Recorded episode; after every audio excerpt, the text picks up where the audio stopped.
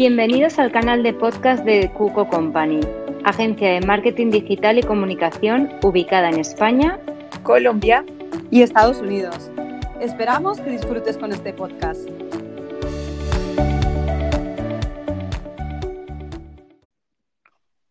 Hola, buenos días y buenas tardes a todos nuestros oyentes y bienvenidos un día más a un nuevo podcast de, de Cuco Company. Y como llevamos haciendo ya en varios podcasts, eh, hoy tenemos también a una invitada muy especial a la cual vamos a entrevistar para que nos cuente su experiencia. Y es Paloma. Paloma Pou lleva más de 13 años dedicándose a la organización de eventos y protocolo y actualmente trabaja para publicaciones tan importantes como son Telva, El Mundo, Diario Médico. Ya hace unos años descubrió la profesión de organizador profesional y desde entonces ha estado formando para dedicarse a ello y actualmente tiene su propio negocio dedicado a ello. Hola Paloma, bienvenida. Hola Andrea, encantada de participar con vosotros. ¿Qué tal? Muy bien. Para muchos de nuestros oyentes esto de organizadora profesional es algo, un término nuevo que no van a, no, no muchas veces. ¿Nos puedes explicar un poco qué es exactamente un organizador profesional y en qué consiste tu trabajo? Claro que sí, Andrea. A ver, os cuento. Es una profesión que viene de Estados Unidos. Allí está muy afianzada desde hace muchos años. Lo que pasa que en España es relativamente nueva. Entonces, efectivamente, aún hay, que explicar bien eh, qué es un organizador profesional. Os cuento. Eh, yo ayudo a la gente que tiene problemas personales o profesionales, o ambos, por culpa de la desorganización y el desorden. Es decir, que organizo y ordeno sus espacios para que mejoren su calidad de vida y sean más productivos o tengan eh, una mejor convivencia. Y lo que sí que es muy importante es que eh, les enseño y les doy las herramientas para que este orden lo puedan mantener. Eh, muchas ocasiones no solo estamos hablando de problemas de orden en general, sino de problemas puntuales, simplemente que puede ser una mudanza, un cambio de armario, un vaciado de una casa por fallecimiento de alguien cercano. Es decir, de tiempo o simplemente porque necesitas una ayuda puntual, también podemos nosotras eh, ayudarles en este trabajo. Esto es más o menos un poco a qué nos dedicamos, pero es verdad que afecta muchísimas facetas, ¿vale? Si queréis, bueno, es un poco el tema que vamos a ver hoy, así que luego os voy contando poco a poco para que veáis hasta dónde llega esta profesión. Sí, llega tanto que tú incluso has montado tu propio negocio que se llama Simple Sienta Bien. Cuéntanos un poco cómo comenzaste con este negocio y cómo empezaste a montar tu propia empresa. Vale, claro, os cuento. Mira, eh, Simple, eh, Simple Sienta Bien es una empresa unipersonal. Es decir, yo soy la organizadora profesional y eh, como una empresa así que, que, proporciona un servicio, es como muy sencilla de montar a priori, porque realmente no tengo una infraestructura muy amplia. me baso directamente en, en herramientas de marketing digital y redes sociales, como también mi página web. Así que para mí lo que era muy importante era centrarme en mi imagen, en cómo quiero transmitirme de cara a mis clientes. Al final es mi escaparate, mi, forma de, mostrarme ante ellos. Entonces también es verdad que aproveché eh, todo lo que es el contenido del orden que ahora mismo está tan de moda y la gente tanto demanda, pues eh, lo que hago es mostrar mucho contenido en mis redes sociales para que esto me genere tráfico y clientes. Sí, esto lo hemos hablado muchas eh, veces. Sí, en, cuéntame, Andrea. En anteriores podcasts también hemos hablado muchas veces de lo importante que es dar contenido de calidad, eh, tanto en la web como en las redes sociales, que no es tan importante la cantidad, sino como la calidad. Y sí que es verdad, si quieres ahora menciona tus redes sociales, pero cómo pueden ver los oyentes cómo realmente estás proporcionando este contenido de calidad que tanto viene bien hoy y no tanto abundancia de de contenido que no tiene sentido para muchos oyentes y que si realmente te interesa este, este tema, les estás proporcionando cosas y, consejos y, cómo hacerlo, que es lo que, lo que realmente buscamos hoy en día la mayoría de nosotros. Justo, eh, al final yo lo que buscaba era eso, eh, alguna página o algún sitio donde pudiera entrar y, y, encontrar contenido que a mí me interesara. O sea, realmente he creado aquello que yo querría buscar y encontrar y por eso creo que es una, un, buen método, porque al final eh, cuando tú te, empiezas a formar, sobre todo en esta profesión, que no hay una carrera ni hay unos cursos oficiales, eh, estás demandando un tipo de contenido que te lo pueden ir dar, dar por pinceladas alguna organizadora profesional o algunas expertas, pero realmente eh, yo quería allá, entonces al final el contenido para mí fue fundamental. Mira, mis, mis redes sociales son arroba simple sienta bien y la página web es simplesientabien.com. Muy bien, pues animamos a todos. también quería contaros eso. que te sigan. Muchas gracias. Sí, eh, lo que también quería contarte es que fue una, empresa con poca inversión. La creé hace eh, dos años y pico y la verdad es que hablamos de un mercado bastante incierto.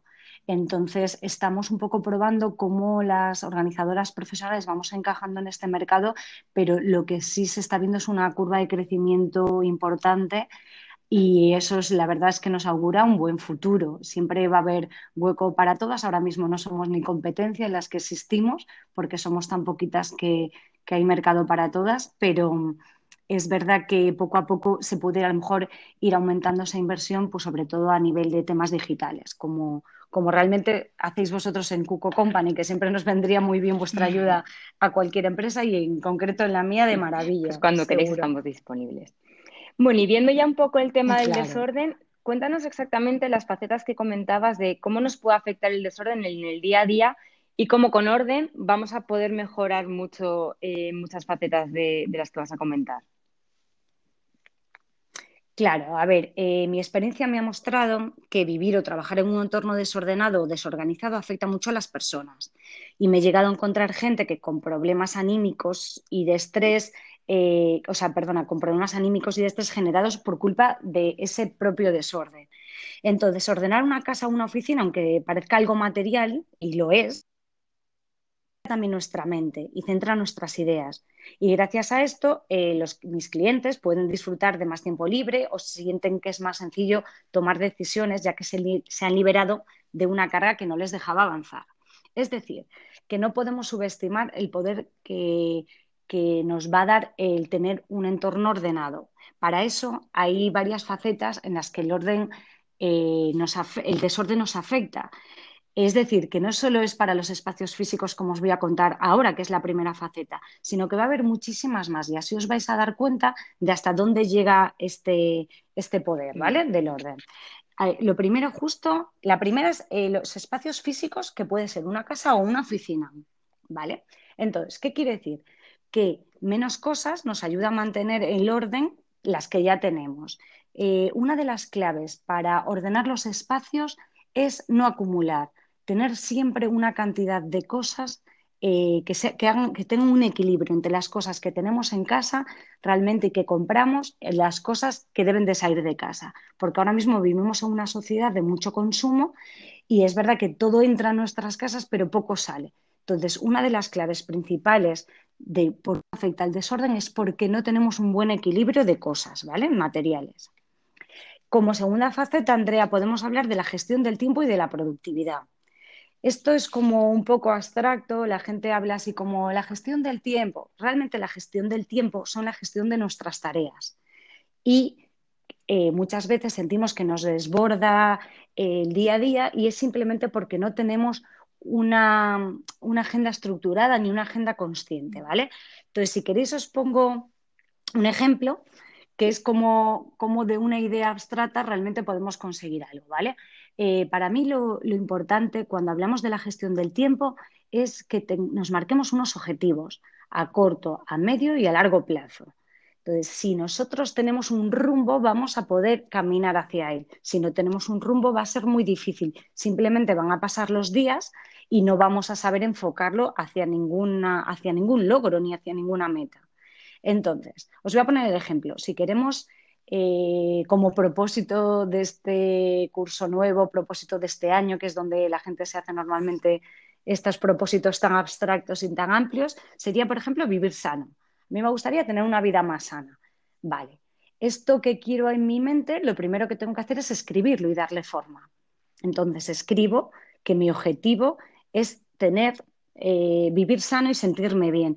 Pero ¿qué pasa? Que con esto no vale. Ahora lo mismo, ahora lo que tenemos que hacer es dividirlo en pequeños objetivos o pequeñas metas. ¿Y esto qué puede ser? Por ejemplo, pues una puede ser eh, que cuidar la alimentación.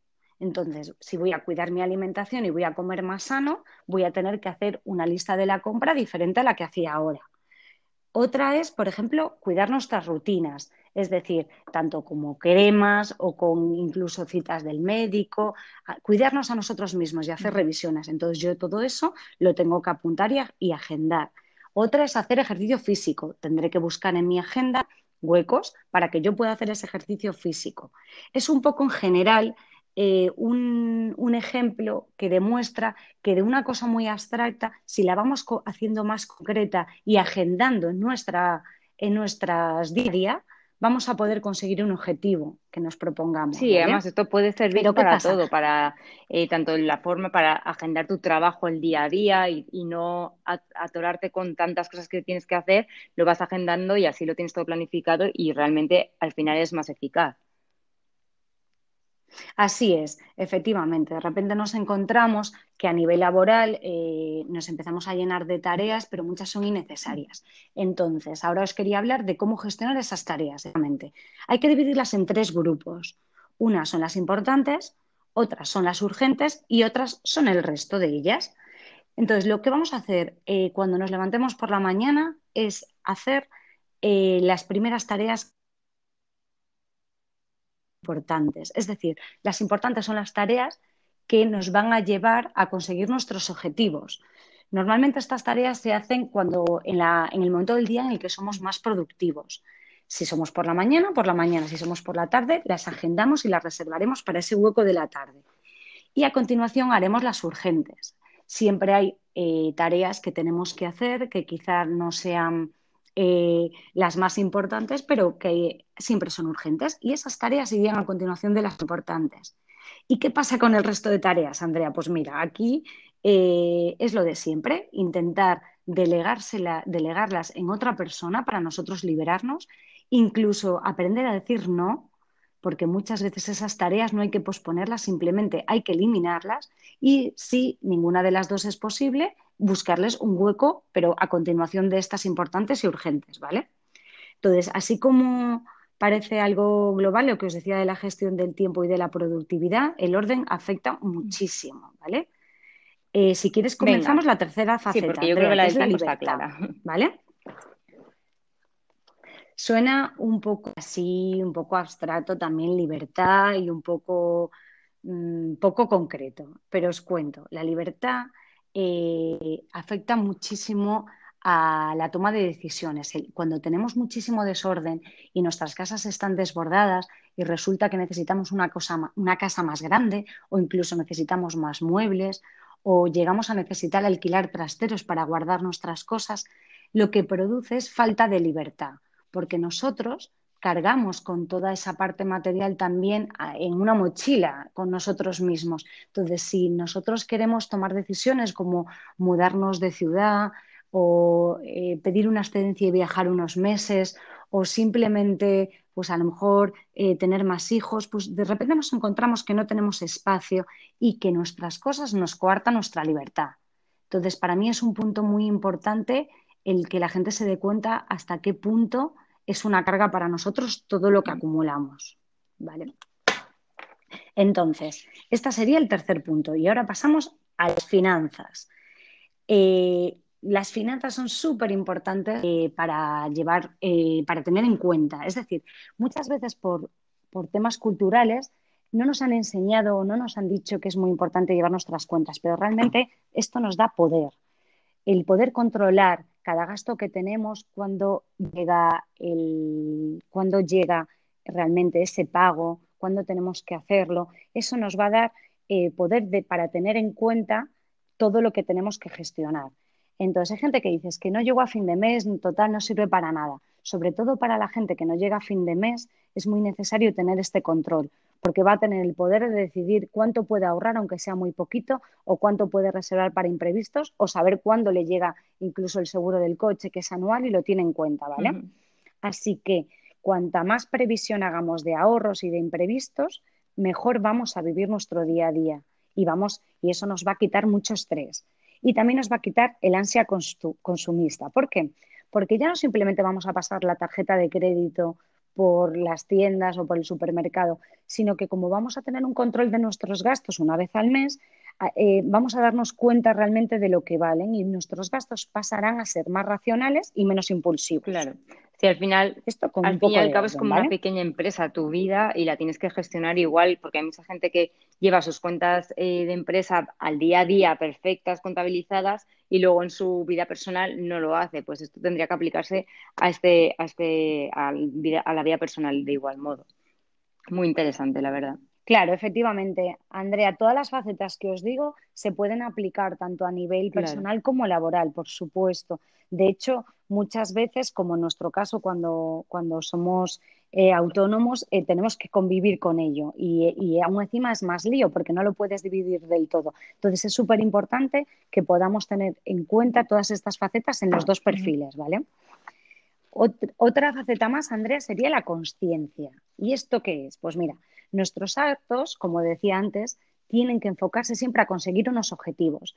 En vez de que pasen los días, que pasen los meses o que incluso pase una tarde sin centrarme, lo que tengo que hacer es que cada cosa que yo decida o cada acto que yo haga esté enfocado a algo, le dé un sentido a mi vida. Entonces, es un poco complicado al principio porque es verdad que podemos sentirnos perdidos por momentos, pero es importante que nunca perdamos de vista cómo nos gustaría vivir, si estamos eh, viviendo acorde a lo que realmente soñamos, si somos felices, infelices, es un poco el orientarnos hacia conseguir nuestras metas que nos hagan felices. Entonces, eh, una cosa importante también de la consciencia es cuidarnos a nosotros mismos y atender a las personas que queremos. Si nosotros somos conscientes de ello, nos vamos a cuidar más. Lo que comentaba antes, iremos a más revisiones del médico para prevenir, eh, atenderemos más a las personas que tenemos cerca antes de que sea tarde.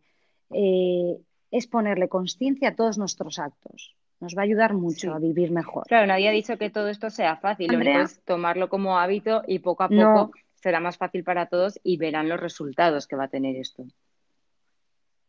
Así es, de, todos modos, eh, esto que estamos ahora resumiendo así como en pequeñas facetas con unas frases es, algo muy, muy justo, muy, muy amplio, nos daría para hacer muchísimos posts y, hacer muchísimos podcasts porque al final eh, es un tema que, que en cada uno de ellos podemos desarrollar mucho y explicar muchas cosas, pero lo importante es que nos quede la línea general de que cómo el orden realmente nos puede afectar a todas estas cosas. Como una persona desordenada, eh, poniendo un poco de foco en el orden y en estas facetas, va a conseguir vivir más plenamente o por lo menos sin estrés.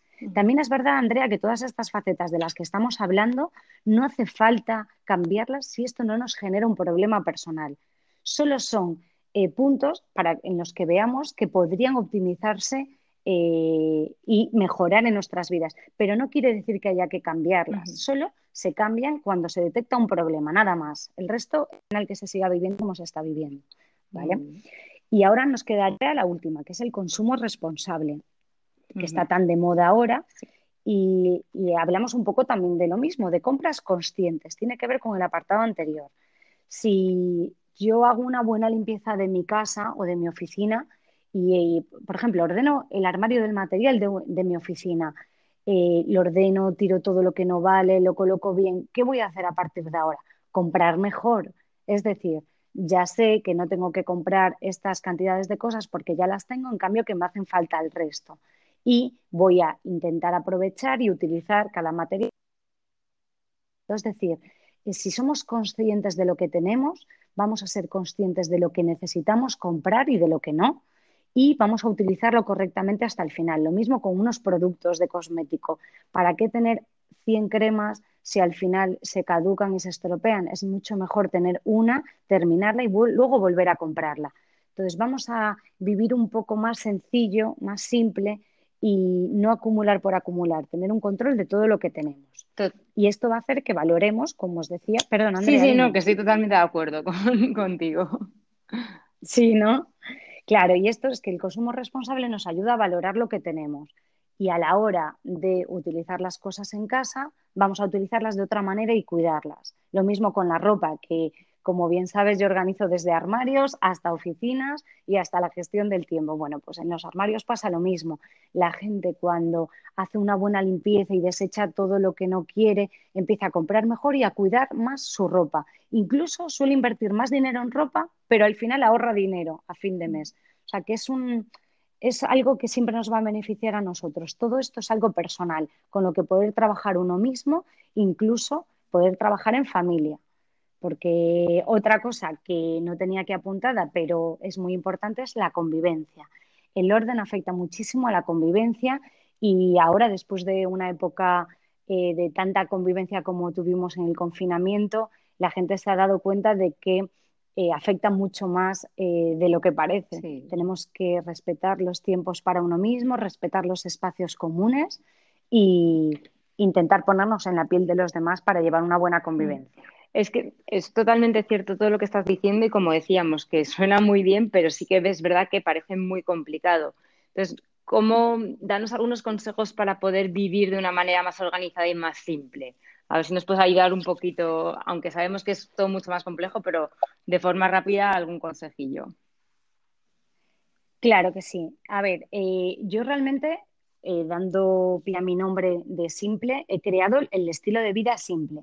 Y esto es muy importante porque antes vivíamos, antes, hace unos meses, antes del confinamiento, vivíamos en una sociedad que se movía a toda prisa, que no teníamos tiempo para parar, para, eh, marcarnos nuestros objetivos de los que os hablaba antes. Y ahora que hemos frenado, que realmente nos han frenado en muchas ocasiones, perdona, muchas personas, pero no todas, y ahora os cuento por qué, han tenido la oportunidad de tener tiempo para pensar, para bajar las revoluciones y para eh, vivir de otra manera y pensar, hacer como un punto y aparte en su vida. Hablaba de que no todas las personas, porque no me quiero olvidar de las personas que teletrabajaban y tenían hijos y fueron momentos de mucho, de mucho agobio para ellos, ¿vale? Pero es verdad que muchas personas sí que pudimos bajar el ritmo y eh, para hacer un parón. Como realmente eh, hace el, mindfulness, el yoga y los movimientos slow life que ahora mismo encontramos tanto en auge, realmente lo que hacen eso es pararnos, pero bueno, esta vez lo hicimos de manera obligada. Entonces, cuando desconectamos de este caos, realmente lo que yo os propongo es pensar realmente qué queremos hacer con nuestra vida. Y para mí es muy importante eh, que el objetivo sea reducir la vida a lo esencial, es decir, aprender a identificar lo necesario y quedarnos solo con ello. Entonces, nuestro objetivo para tener un estilo de vida simple puede ser vivir plenamente lo que es de verdad sin interferencias innecesarias. Es decir, todo lo que hemos hablado eh, de todas las facetas de nuestra vida, de todo cómo nos afecta, de la gestión del tiempo, eh, la libertad, la conciencia, es de todas esas facetas intentar llevarlas a lo más simple posible porque muchas veces las experiencias son mucho más gratificantes que las cosas materiales, por ejemplo. Entonces, es darle una vuelta a nuestros valores y, sin llegar a ser un movimiento minimalista, lo que os propongo, porque es bastante extremista, sí que os propongo reducirlo y vivirlo todo de una manera más sencilla. Eh, porque todos estos nuestros, eh, nuestros esfuerzos y nuestro interés al final se va a enfocar a tomar decisiones eh, que estén dirigidas hasta nuestro, a nuestro objetivo. Y esto nos hará que la vida tenga más sentido y tenga más forma, ¿vale? Así que eh, todo esto, Andrea, insisto, que parece muy global y muy, y muy abstracto, quiero que sepáis que tengo la experiencia de muchos clientes que lo han conseguido y se han quitado una carga de encima. Eh, he visto cómo gente después de organizar su casa y sus pertenencias tomaba decisiones trascendentales y reestructuraba su vida porque al final vaciar, limpiar nuestra casa, lo que os decía antes, aclara nuestra mente, nos da el poder de tomar decisiones eh, sobre temas materiales que al final no van a ser tan importantes para nosotros como otros más trascendentales. Pues Así que es un proceso complicado, requiere esfuerzo y requiere pautas, pero que sepáis que se puede conseguir, que es algo tangible. Pues nada, animamos a, todos los oyentes a, empezar, a intentar y sobre todo que se asesoren, porque no esas cosas que parecen tan fáciles, dices, bueno, voy a ordenar mi armario, no, todo tiene eh, no es ordenar tu armario como tal, sino que lleva más, más en sí y que necesitan asesoramiento de alguien experto y no, y no a lo mejor yo me pongo a ordenar mi armario y no sé exactamente cómo hacerlo, pero es más sencillo si tienes ayuda de alguien. Claro, efectivamente, es que muchas veces yo veo cómo la gente invierte muchas horas en ordenar sus espacios, pero realmente no lo hacen de la manera correcta. Y es una pena porque están invirtiendo muchísimo esfuerzo que al final no tiene esa recompensa que debería tener. Y con unas pautas, esto se ha estudiado, esto se ha comprobado que funciona, entonces con unos métodos y unas pautas se puede conseguir con el mismo esfuerzo resultados para toda la vida, porque realmente luego solo haría una falta unas pautas de mantenimiento nada más y con ese mantenimiento y ese esfuerzo o esa constancia más que esfuerzo diario, eh, ya se conseguiría. Ya podrías vivir de una manera tranquila sin que tengas ese esfuerzo y esos atracones de orden que se da la gente. Sí, totalmente. Pues muy interesante, Paloma. No sé si nos quieres dar así unos tips finales para, mm, de modo resumen, conclusiones, qué es lo más importante para ti para tener, eh, vivir en orden y, y que el desorden no nos afecte tanto en nuestras vidas, así como a modo resumen. Pues sí, mira, os digo eso, cinco puntitos muy claros para que de todo esto que hemos hablado con algunas cosas más concretas, ¿vale? El primero sería no acumular. Es decir, siempre tener un equilibrio entre lo que compramos y entra a nuestra casa con lo que debe de salir de nuestra casa. ¿Vale? Ese sería el primero, muy, es clave, es fundamental, no acumular. El segundo sería rodearse de cosas útiles o que nos llenen. Es decir, que todo lo que esté a nuestro alrededor esté por alguna razón. Eh, no, que no tengamos cosas ni por si acaso, ni por, ni por si algún día, ni por nada. Todo que tenga alguna razón. Y por supuesto que todo lo que tengamos sepamos que exista y dónde está. ¿Vale? El tercero sería adaptar nuestras cosas al espacio de nuestra casa, no al revés. Es decir, si tenemos una casa pequeña, siempre vamos a tener que tener menos cosas en ella y si tenemos una, casa más grande nos podremos adaptar a tener muchas más cosas. Es algo que es lógica, pero la gente no está dispuesta a hacerlo y eso crea muchísimos problemas de convivencia y frustraciones.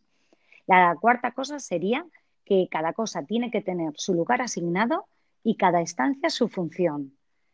Si conseguimos definir esto correctamente, se va a recoger y a limpiar los espacios en poquísimo tiempo y todo lo, lo vamos a encontrar a la primera. Cada cosa en su espacio y cada estancia una función, ¿vale? Y por último, a nivel de la gestión del tiempo, os resumo lo que habíamos hablado. Simplemente es marcarse objetivos corto, medio y largo plazo, porque vivir sin planificación no nos ayuda a conseguir nuestras metas. Entonces tenemos que aprender a priorizar las tareas, primero las importantes, luego las urgentes y después el resto. Y muy importante aprender a delegar y a decir no. Eso serían para mí las cinco claves para, para que os podáis llevar un buen resumen de cómo nos afecta el orden. Pues sí, muy interesantes y a ver si todos tomamos nota y lo empezamos a aplicar. Y nada, darte las gracias, muchísimas gracias por tu por eh, compartir tu experiencia con nosotros y tu sabiduría en, este, en estos temas y animar a todos los oyentes a que, sobre todo, si aún no queréis comenzar a asesoraros con simple sienta bien, que sería una gran oportunidad, también a seguirles en las redes sociales y en la página web porque dan consejos muy útiles y que seguro que nos vienen bien a, todos. Y de nuevo, bueno, agradecer a todos los oyentes que un día más nos están escuchando y de nuevo darte a ti las gracias, Paloma, y esperamos, como esto hemos visto que hay mucho que hablar, a ver si en otra ocasión también podemos seguir compartiendo eh, este tema con los oyentes. Perfecto, Andrea, yo encantada. Muchísimas gracias a todos los que nos habéis escuchado y cualquier duda que tengáis o sin ningún compromiso, por favor, poneros en contacto conmigo, que yo estaré encantada de resolverosla. Y muchas gracias a ti, Andrea, por todo, ¿eh? por la oportunidad. Muchas gracias a todos. Un saludo. Bienvenidos al canal de podcast de Cuco Company, agencia de marketing digital y comunicación ubicada en España, Colombia y Estados Unidos. Esperamos que disfrutes con este podcast.